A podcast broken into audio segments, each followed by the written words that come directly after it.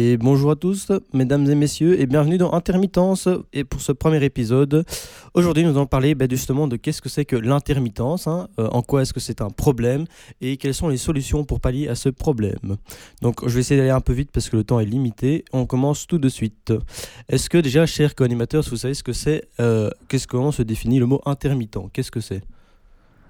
C'est un truc qui est pas pas fixe pas fixe ouais pas régulier. Genre ça, ça clignote c'est pas là tout le temps. oui voilà, c'est ça. C'est un peu comme mon intelligence tu vois, elle est un peu de temps en temps elle est là et puis voilà, exactement donc voilà. Donc c'est ça c'est quelque chose hein, qu'on reproche souvent aux énergies renouvelables hein. c'est quelque chose qui est plus ou moins aléatoire un peu comme le vent ou alors plus ou moins périodique hein, comme le soleil. Et donc par conséquent euh, lorsqu'on a une production d'énergie renouvelable qui n'est pas en accord avec la consommation des gens. Donc euh, donc c'est assez embêtant parce qu'on a besoin d'utiliser d'autres systèmes de production d'énergie, comme par exemple une centrale au charbon, une centrale au gaz ou encore une centrale nucléaire, pour pouvoir compenser euh, ce manque de production en fonction de nos besoins. Donc euh, maintenant on va déjà directement passer aux solutions. Hein, la première solution, ben, du coup, comme je viens de le dire, c'est tout simplement utiliser des systèmes, de production pilotables. Ben, comme je viens de le dire, hein, une centrale nucléaire, une centrale au gaz. En Belgique, on a déjà plus de centrales au charbon, fort heureusement. On utilise que des centrales nucléaires et des centrales au gaz. Deuxième solution, c'est euh, simplement faire des échanges transfrontaliers. Donc, si se fait déjà euh, parce que c'est nécessaire pour la, stabiliser, la stabilisation du réseau électrique. Donc, imaginons que nous sommes dans une situation où on a besoin d'énergie, que par exemple euh, l'Allemagne, un de nos pays voisins, a un excès de production, par exemple à cause de son parc éolien. Eh ben, on va aller en Allemagne, on va leur acheter de l'énergie, comme ça on ne devra pas payer leur acheter cette énergie à un prix euh, plus avantageux au lieu de payer plus cher pour par exemple euh, utiliser du gaz et marcher une, centrale à gaz. C'était la deuxième solution. Troisième solution et quatrième, un peu plus technique mais qui ont un lien entre elles. Je vais d'abord parler du foisonnement. Donc l'idée du foisonnement, c'est vraiment d'augmenter au maximum la surface dans laquelle on va considérer une production d'énergie. Donc c'est-à-dire que si on regarde par exemple juste la production d'un parc éolien, eh ben, on aura simplement des bêtes pics de production d'énergie en fonction du vent. Par contre, on, si on, on considère une surface euh, beaucoup plus grande telle que celle d'un pays ou celle d'un continent, eh ben, on remarque qu'il y a toujours du vent quelque part.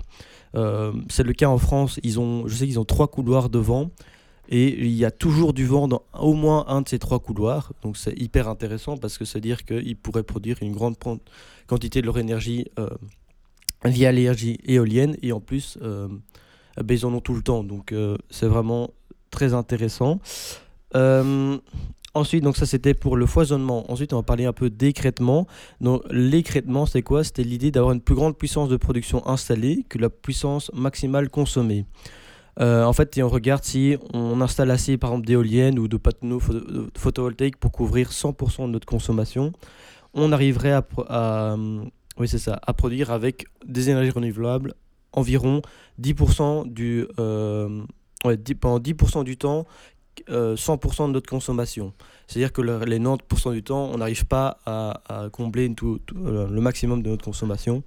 Et du coup, sur une année totale, on consommerait, enfin, ça on produirait environ 40% de notre consommation totale.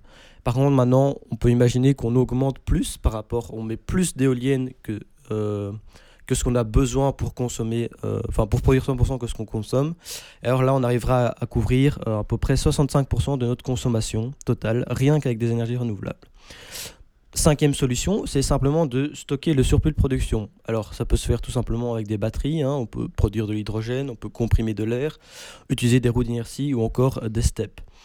Euh, donc voilà, euh, en Belgique, on a très peu de moyens de stockage. Hein. Je sais qu'il y a une commune près de Bruxelles, à Malines, je pense, qui ont euh, un site expérimental avec euh, des méga packs de la marque de voiture électrique d'Elon Musk. Je suis sûr que vous connaissez. sixième solution, c'est simplement de piloter la consommation, c'est-à-dire de consommer la production d'énergie lorsqu'il y a production d'énergie. Par exemple, l'idée c'est d'allumer votre machine à laver, à laver ou votre lave-vaisselle en fonction de du soleil qu'il y a dehors, si vous avez des panneaux solaires par exemple. Donc c'est vraiment faire vivre entre guillemets au rythme de la nature. Euh, vu que voilà, vous attendez qu'il y ait une production d'énergie pour pouvoir consommer. Ça peut se faire également aussi via un EMS, donc ça s'appelle un Energy Monitoring System.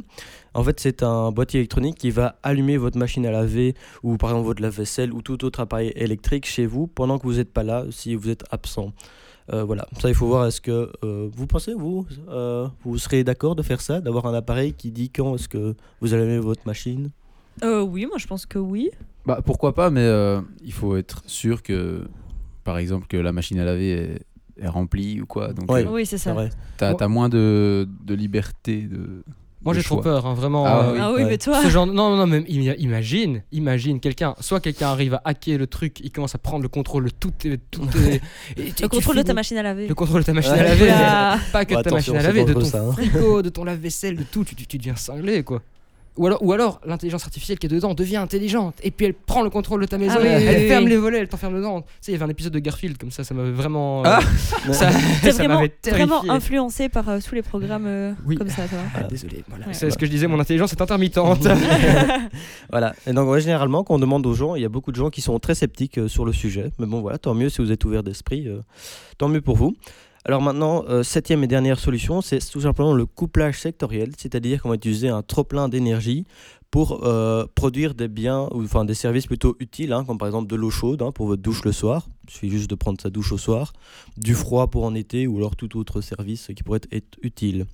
Voilà, c'était les sept solutions euh, pour pallier à l'intermittence. J'espère que ça vous a intéressé. Merci de m'avoir écouté et à la prochaine sur la, sur la matinale.